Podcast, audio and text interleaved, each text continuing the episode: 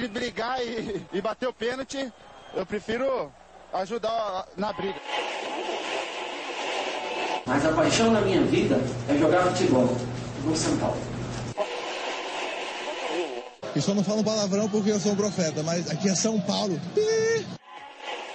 E começa agora mais um SPF Cast, o podcast da torcida tricolor. Expressinho.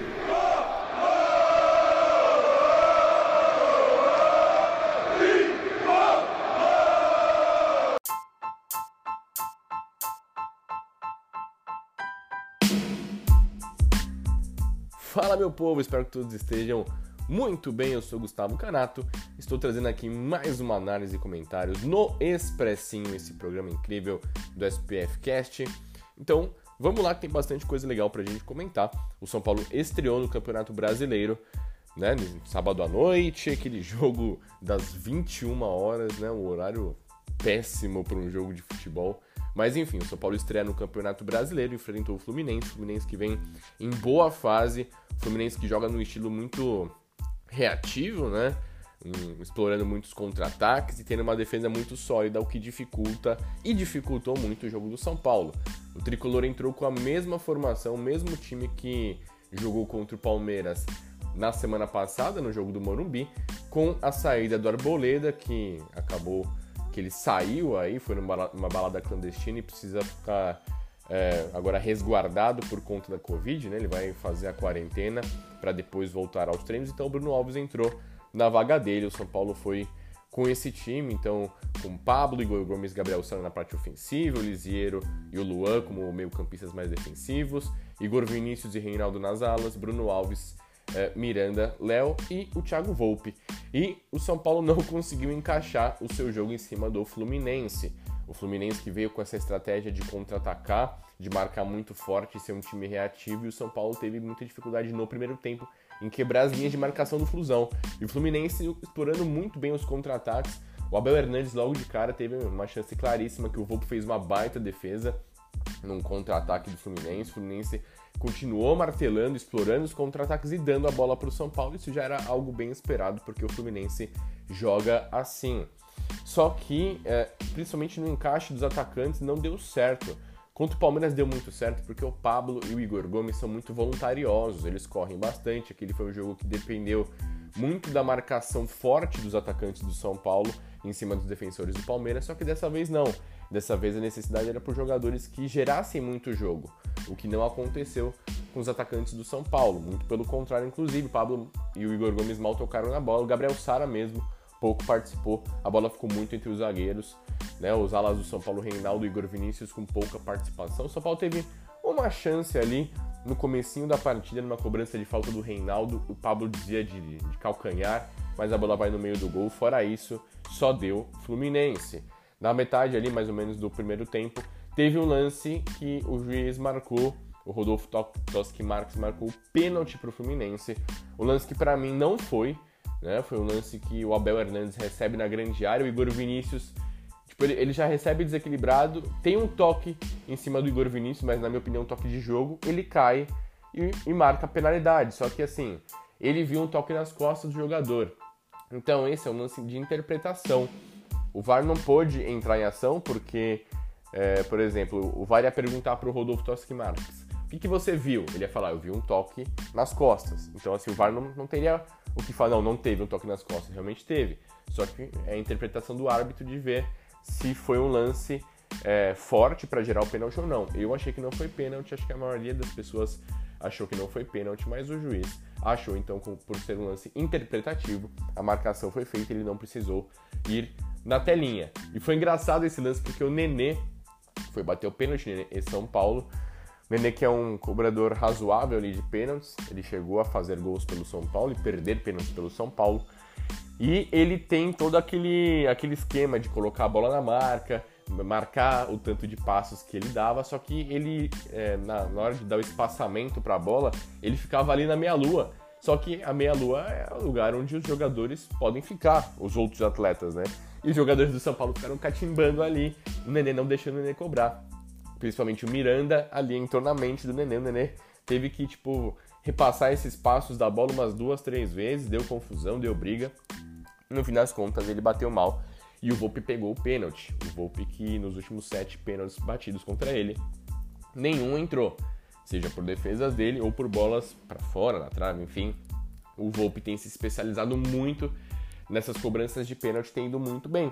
Só que, é, normalmente, quando acontece um lance como esse, o time que defende o pênalti consegue né, melhorar na partida, ter um volume maior, mas não aconteceu. O São Paulo encaixotado no primeiro tempo teve dificuldades. E isso mostra para mim como é, essa dupla de ataque especificamente não encaixa. Né, o Pablo e o Igor Gomes em, em jogos no geral.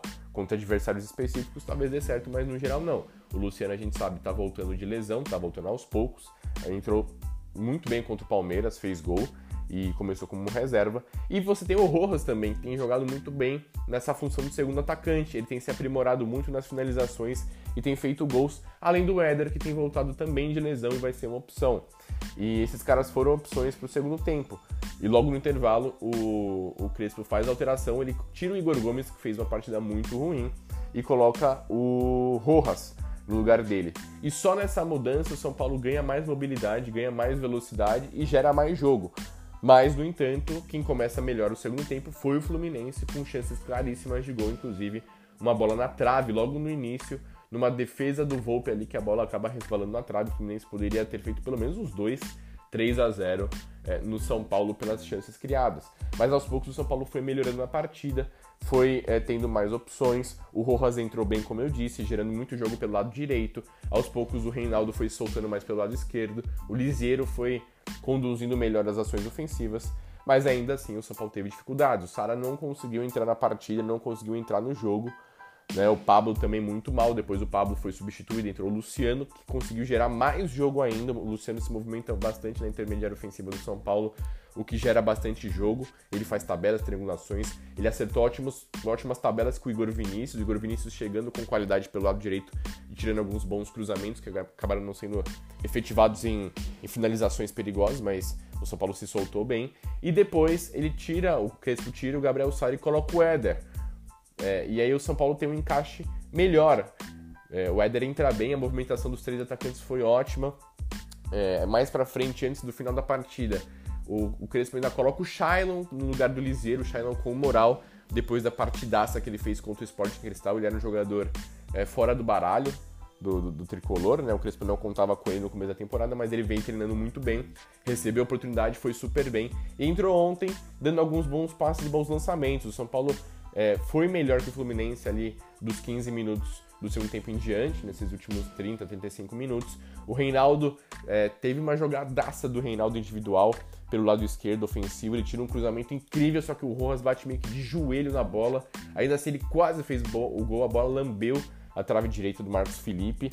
E a grande chance do São Paulo no jogo, já no final, nos minutos finais, um lance muito bem tramado pelo ataque do São Paulo e o Éder dá um passe incrível para o Rojas. Ele entra na área, o defensor vem babando, ele dá aquele corte que a gente está acostumado a ver, trazendo da perna direita para a perna esquerda. O jogador do Fluminense está tá procurando o Rojas até agora, mas na hora da finalização, ele sozinho, cara, ele chutou para o alto, foi a grande chance do São Paulo na partida. Mas honestamente, São Paulo não mereceu vencer pelo que produziu dentro de campo. Esse jogo tem que mostrar para a comissão técnica como o Pablo e o Igor Gomes não podem ser os titulares desse time no ataque. A gente sabe que o Benítez é o, é o, é o titular do meio-campo, ali da meia, camisa 10, mas no ataque especificamente o Luciano tem que voltar. E aí essa briga entre o Rojas e o Éder. No momento o Rojas está melhor e acho que para o próximo jogo, meio de semana, aliás, final de semana que vem contra o Atlético Goianiense, eu honestamente colocaria Rojas e o, o, o Luciano como titulares. O São Paulo que assim já tem jogo agora na terça-feira jogo da Copa do Brasil contra o 4 de julho no Piauí. Vai jogar com times, o time reserva, né? Tem isso que ser um jogo mais tranquilo para o São Paulo, que é jogo de ida e volta, na inclusive, né? Mas no Brasileirão, o São Paulo começa com dando uma tropeçadinha. O um empate em 0 a 0 a defesa foi muito bem, apesar de algumas chances de, dadas para o Fluminense, acho que com muito mais mérito do Fluminense mesmo, mas que esse jogo sirva aí para o Crespo entender. Muitos times vão jogar no Morumbi da forma que o Fluminense jogou, com menos capacidade, mas da mesma forma reativa, e o São Paulo tem que achar ali, é, achar espaços, achar a possibilidade de jogar contra adversários retraídos de uma forma melhor do que foi no sabadão à noite. Então é isso, pessoal. Acho que o São Paulo tem, tem que evoluir. Né? Foi um jogo que mostrou bastante coisa para o Crespo, principalmente em peças específicas.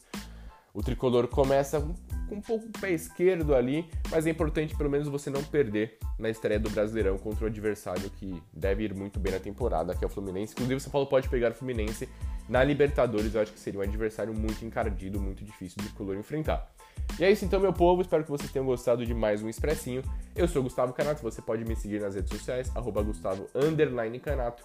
É sempre legal vocês acompanharem esse conteúdo que é difícil de você ver análises e comentários é, semi-embasados, digamos assim, específicos do São Paulo em grandes veículos de mídia. Então, muito obrigado. Vocês podem também seguir o SPFcast no Twitter, compartilhar com os amigos e dizer o que, você gosta, se você gosta do nosso conteúdo, o que você gostaria que melhorasse. Valeu, pessoal. Tamo junto. Valeu. Tchau, tchau.